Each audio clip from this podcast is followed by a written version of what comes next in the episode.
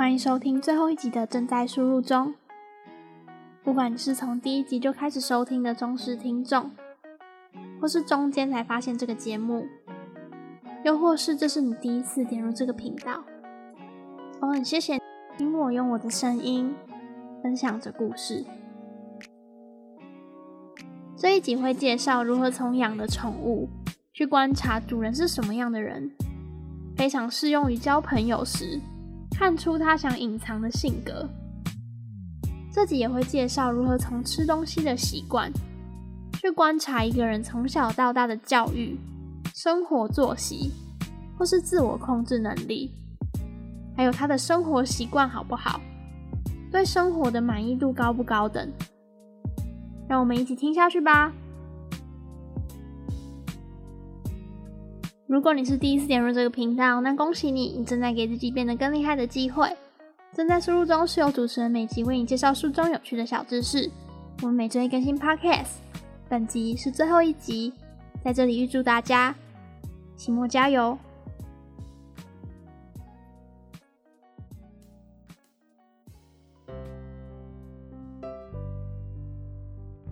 我从以前就很羡慕那些家里有养宠物的人。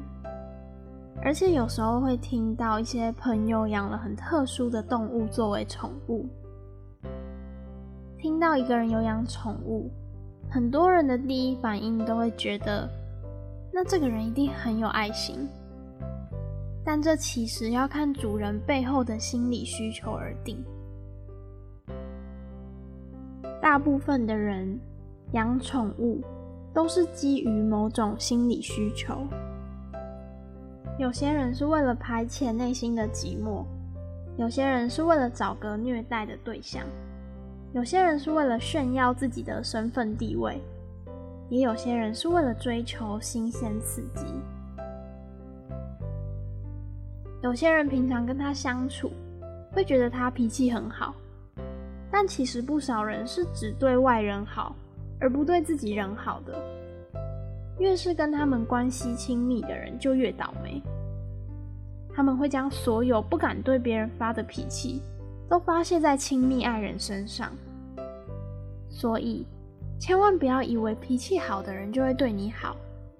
有很多人在面对宠物吠叫的时候，会采取各种不同的方法管教宠物。最常见的是骂他、打他、踢他，也有主人会给宠物戴口罩。避免宠物伤人或吵到别人，也有人会试图用电极项圈来控制宠物，甚至有主人会想要用外科手术割除宠物的声带，还有些主人会直接把宠物弃养。不少会打动物的人，也可能会打老婆或打小孩。千万不要小看虐待动物的行为，只要满六岁以上。会以肢体攻击或伤害动物的人，就有可能是间歇暴怒障碍症，也有可能是行为规范障碍。一定要认真看待这件事情。再来是喜欢跟宠物有亲密肌肤接触的人，在跟朋友互动时，特别是亲密爱人相处的时候，也喜欢借着各种肢体。和肌肤的接触，来表达自己的感情和爱意。譬如看到好久不见的朋友，就立刻给对方一个热情的拥抱。相反的，喜欢养观赏型宠物的人，就不太喜欢跟别人有太过亲密的肌肤接触。一旦有人在没有告知的情况下，给他一个热情的拥抱，那可能会让他全身僵硬。还有养观赏型宠物的人，多半也不喜欢太过吵杂的环境。他们最喜欢安静中带着一丝自由的气息。接下来，有些人养宠物是抱着赶流行的心理。既然大家参加社交聚会都带着动物，那我自己也要带一只宠物。来展现自己的独特品味。一般而言，喜欢带宠物到处炫耀的主人，挑选宠物就像挑选衣服一样，一要好看，二要名牌。因此，他们往往会花大笔的金钱去买一只昂贵的纯种狗。当他们在介绍自己的宠物时，也会用虚荣的口吻说：“你知不知道他的身价高达十万耶，跟我身上的名牌一样贵。偏偏我就只喜欢他。”一边说，还一边露出陶醉的表情。喜欢到处炫耀宠物的人，和情人交往的时候，大概也会带着情人到处炫耀。倘若不喜欢成为别人的展示品，那最好换个喜欢养流浪动物的情人，因为会养流浪狗的人多半是真正喜欢狗的人。他们一旦找到自己喜欢的对象和生活方式，就会心满意足的过着平凡的生活，而不会羡慕别人的生活模式。再来，会重视宠物忠诚度的人。无论是交朋友或找情人，也会很注重对方的忠诚度。对他们来说，好宠物的首要条件就是忠心耿耿。这好像电视或电影中的灵犬一样，会跟前跟后的保护主人安危，而且会反应灵敏的看顾主人财产，随时随地都注意陌生人的动向。这样他们才会觉得没有白养宠物一场。而除了要求宠物忠心、朋友要忠诚、情人要专情之外，喜欢养忠狗的人，多半对家庭和事业也很尽忠职守。比较极端的例子，像是如果有人在他面前说一句老板的坏话，那他就会跟对方翻脸，不管对方跟他的交情有多好，只要有人敢在他面前。做出对他老板不利的事情，那他一定会跟对方拼命。即使有时候老板因为情绪失控而对他大呼小叫，他也会依然态度恭敬，没有半点怨言。这就是喜欢养忠狗的人的特质。再来是养敏感型宠物的人，他的狗可能听到任何动静就吠个不停。那这个人一定也是对任何一点声响都无法忍受。所以，当你发现你交往的情人特别怕吵，一点点声响就让他坐立难安，或是晚上经常睡不着，而且把睡不好的原因都推给周遭的环境，或是他常常觉得有人要陷害他，像某某人嫉妒他的才华，想要对他不利。就要注意了，他们的情绪通常都起伏不定，与人相处时会缺乏安全感，容易产生攻击的驱力。再来，刚刚有讲到喜欢养流浪动物的人，看到流浪猫或流浪狗，就忍不住想把它们带回家的人，多半都有个爱心水龙头。他们不只会对动物充满爱心，对不幸的人也会怀抱着同情心。但也正因为他们太有慈悲心了，所以非常不善于拒绝别人。只要一看到别人哀求的眼神，也不管自己能力如何，就想要倾囊相助。还有些主人是把自己人生不公平的环境投射在流浪动物的身上，看到动物被人欺负。就会勾起自己以前被欺负、被霸凌的经验，然后就会想要挺身保护他们。对动物这么温柔多情的人，一定也会对待他的情人同样的温柔体贴。热爱动物的人多半无法忍受讨厌动物或是对动物缺乏爱心的人，像是他们可能就会很仔细的观察一个兽医是不是发自内心的爱动物。还是只是为了赚钱？如果发现兽医不爱动物，那即使路途遥远，他们都一定会换兽医。再来是偶尔会在路上看到有人家的门口挂着“内有恶犬，请勿进入的牌子，强烈宣告未经许可不准进入的讯息。一方面要防止有人危害到他的人身安全，另一方面会绝不手软的攻击进入者。虽然也有主人明明养的是可爱的小型犬，却要在门口挂着内有恶犬请勿进入的牌子，意图达到遏止偷窃、歹徒入侵的效果。但如果主人真的饲养的是凶暴的恶犬，就务必提高警觉。因为他们可能是人际关系疏离，或是社会适应不良，对周遭人充满敌意的危险分子。还有像有些主人会放任宠物咬伤路人或是小孩、邮差，表面上是宠物闯祸，但其实代表着主人对别人既不友善，也没有同理心。再来是争论多年的猫派还是狗派。喜欢养猫的人多半都有独特的个性，但独特并不等于古怪哦，只是跟别人有一点不同而已。像是他们可能就会很喜欢独自四处的流浪，最讨厌跟一群人搅和在一起。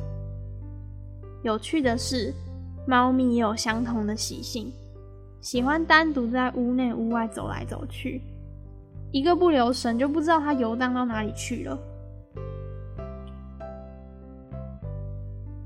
作者在这边有提到，他在咨商的过程中发现，忧郁的主人如果有宠物陪伴，无论带着宠物去走一走，或是照顾宠物，或是去骑马跟动物互动，有肢体接触。都会对身心健康有很大的帮助。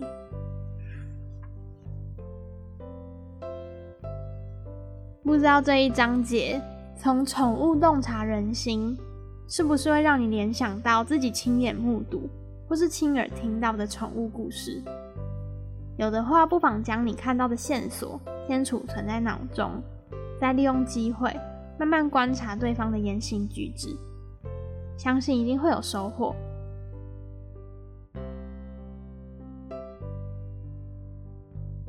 不知道你有没有发现，吃东西这件事情，其实占据了我们生活中很大的一部分。不只是日常生活中，你一定要分配时间给吃东西这件事情，你还要借由吃东西来社交联谊。我们不只是生理上需要吃东西，心理上也非常依赖吃东西这回事。但原来我们也可以从吃东西去观察一个人，光是他吃东西的速度、吃东西的礼仪、吃东西的规律，就可以摸清楚一个人是怎么样的人。从一个人吃东西的样子，大概可以看出他从小到大的生活习惯好不好。譬如重不重视环境卫生，有没有服务别人的观念。生活作息有没有规律？自我控制能力强不强？以及对生活的满意度高不高？首先，吃东西习惯细嚼慢咽的人，喜欢小口小口的品尝食物的滋味。不管是基于养生的考量，或是牙齿不够健康。还是想表现绅士淑女的风范，都给人小心谨慎、动作缓慢的印象。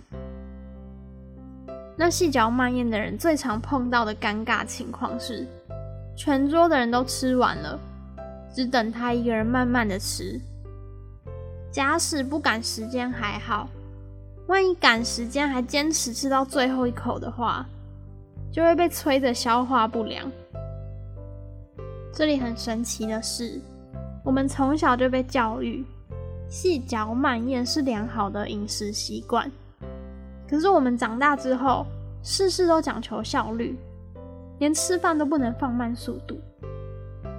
结果让从小就养成细嚼慢咽这个好习惯的人，长大后却反而过得很吃力。和细嚼慢咽型相反的是狼吞虎咽的人。他们有些是从小吃东西的速度就被训练得很快，有些则是后天环境造成的。例如，不少男生在当兵的时候，如果吃得太慢，就会因为抢不到食物就饿肚子，不知不觉就养成狼吞虎咽的习惯。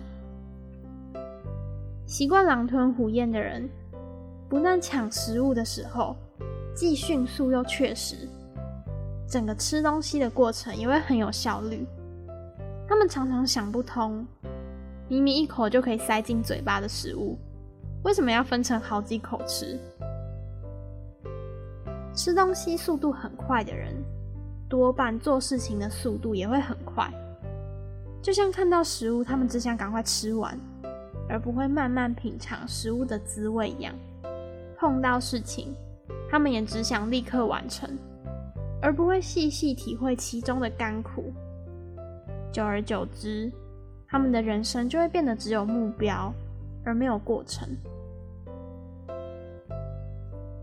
不少吃东西速度很快的人，都是属于 A 型性格。典型的 A 型性格特征有，像是喜欢有挑战性的工作，习惯压缩时间，总是在最短的时间内完成最多事情，觉得休闲娱乐就是浪费时间。宁可将时间精力用来追求高成就，还有人际互动的过程中，A 型性格的人明显的就会缺乏耐心，还会爱跟别人争辩，因此人际关系有时候会处于竞争冲突的状态。还有跟别人相约的时候，通常都会提早或准时到达，或是很少跟别人讲心事，习惯隐藏自己的情绪。或是如果有同事打断自己的工作，会觉得很生气。越多行为习惯符合 A 型性格，就越容易出现 A 型性格的副作用。例如，身体或情绪都会呈现紧张、压力的状态，对工作负荷的忍耐力非常高，往往会忽略身心失衡的警讯。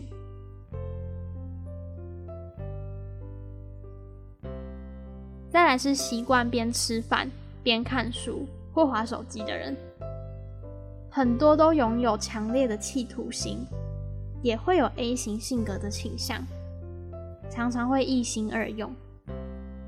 他们无论看的是休闲娱乐的书，或是正经八百的书，都会给人吃饭不忘充电的印象。倘若进一步探索，为什么他们喜欢一边吃饭一边看资讯？就会发现，他们的内心深处都有许多等待实现的梦想。为了能用最少的时间完成最多的梦想，他们想要善用每一分每一秒。还有些人老爱在吃饭的时候思考事情，当头脑塞太多东西的时候，连带的专注力。跟记忆力也会跟着下降，所以看着他们若有所思的表情和飘忽不定的眼神，真的会让人忍不住在想，他们知不知道自己吃了什么东西？再来是大家应该都知道，餐桌礼仪，适度的餐桌礼仪会让人觉得优雅而有教养，但如果太过注重，则会让人感到压力而不自在。礼仪至上的人最看不惯同桌吃饭的人，完全不懂餐桌礼仪。因为如此一来，不仅没有人欣赏他们得体的气质，内心更会陷入要不要纠正对方错误动作的矛盾中。其实不止他们吃的难过，跟他们同桌吃饭的人更是如坐针毡。甚至有些人可能会紧张到怎么拿筷子和刀叉都会忘记。非常重视礼仪的人，多半也会很重视外表，然后讲究形式。跟这种人相处，最好从吃相、装扮到礼物都不要太过随便，以免给对方留下不尊重主人和场合的印象。尽管和礼仪至上的人吃饭会有压迫感，和刀叉飞舞的人共餐更不好受。他们一手拿着刀，一手拿着叉，边切食物边比划，说到兴奋处，还会忘记他们手上拿着武器。大家就看着他们拿着刀叉在那里比来比去，让人触目惊心，生怕一个不小心就受到伤害。跟动作粗鲁的人吃饭，会变得忙碌不堪。他们一下夹着食物时，不小心掉在桌上；一下子是吃东西时，汤汁滴在衣服上；一下子又是拿东西的时候打翻饮料。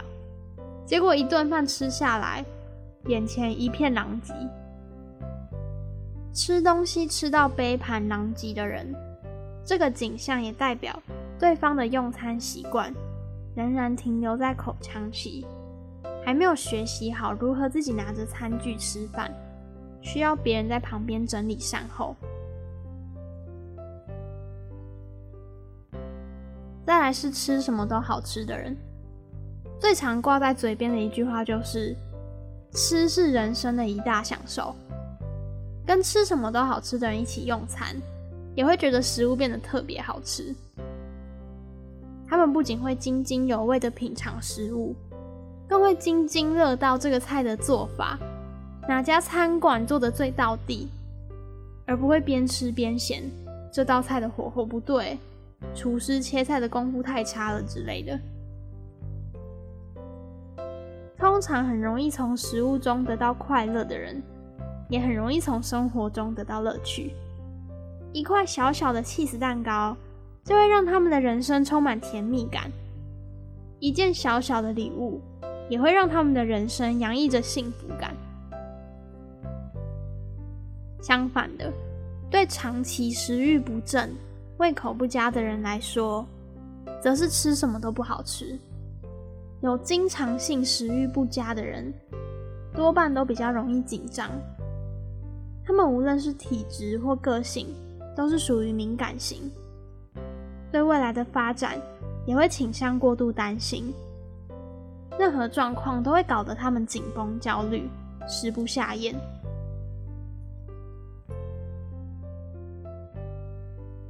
再来是准时吃饭的人，准时吃饭的人肠胃就像是定时闹钟一样，一到吃饭时间就会咕噜咕噜的叫个不停，一旦超过时间还未填饱肚子。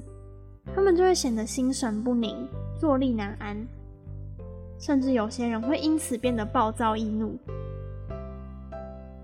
除了解决这种问题要准时之外，做其他事情他们也会有一张时刻表：几点上厕所，几点洗澡，几点上床睡觉。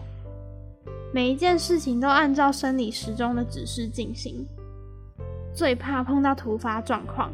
把既定的作息全部打乱，这样他们就会变得很焦虑，然后开始手忙脚乱。还有些人，即使肚子已经很饱了，还是忍不住要去翻冰箱找东西吃。他们之所以会吃个不停，最主要的原因是想要借着吃东西来放松、安慰自己。一般常容易嘴馋的人，自制力都比较弱。最常看到的状况是，他们一边嘴巴喊着要减重，一边又猛往嘴里塞零食，然后再痛骂自己不可以如此贪吃。想要戒掉贪吃的习惯，首先必须找出导致嘴馋的真正原因是什么？是因为生活没有目标吗？还是内心缺乏安全感？还是工作过于焦虑，或是人际关系失和。如果没有找出真正的原因，一味克制自己想吃东西的欲望，一旦欲望反弹，那个作用力可是很强大的。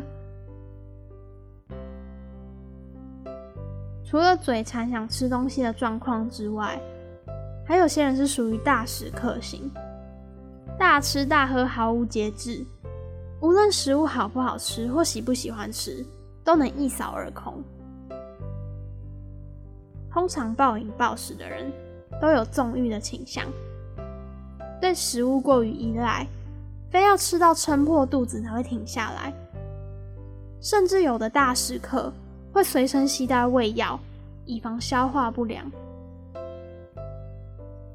那相比之下，也有节食专家，不仅对每一样食物的营养成分都了如指掌，连卡路里多少都如数家珍，常常一边吃饭一边分析，让人佩服的五体投地。那么，既然拥有那么丰富专业的知识，为什么还需要不断的节食？原来这些人虽然努力的充实与食物相关的学问，也积极进行节食计划，不过达到目标后，他们就会松懈下来，然后很快就会再度复胖，然后重新的开始控制饮食。那也有些人，每次吃东西的时候，都会先吃自己爱吃的食物。他们不止吃东西的时候会先吃自己喜欢吃的食物，工作的时候也会先做自己感兴趣的事情，是属于先甘后苦型。也有些人是按照顺序跟规则在进食，每个人对顺序的定义和要求都不同。譬如说，有人把餐盘当成时钟。吃东西的顺序一定要按照顺时钟的方向，不能乱掉，否则就会浑身不舒服。还有些人是依照颜色在排放食物，绿色的要放一起，红色的要放一边，食物必须归类的井井有条，不然就无法进食。也有人是咀嚼食物的次数有一定的标准。像每口食物要咀嚼三十下才能吞进肚子里，否则就觉得不消化。如果有人不知道他的咀嚼习惯，在吃饭过程中不断干扰他计算咀嚼次数，就会让他们很生气。吃东西的时候对秩序、细节要求很高，必须严格控制每一个步骤，完美规划好每一个细节。这种人的人格特质比较僵化、固执，没有弹性，很有可能是强迫型人格倾向。如果因此导致人际关系紧绷，生活功能运作不顺畅，就可能需要心理专业团队的协助。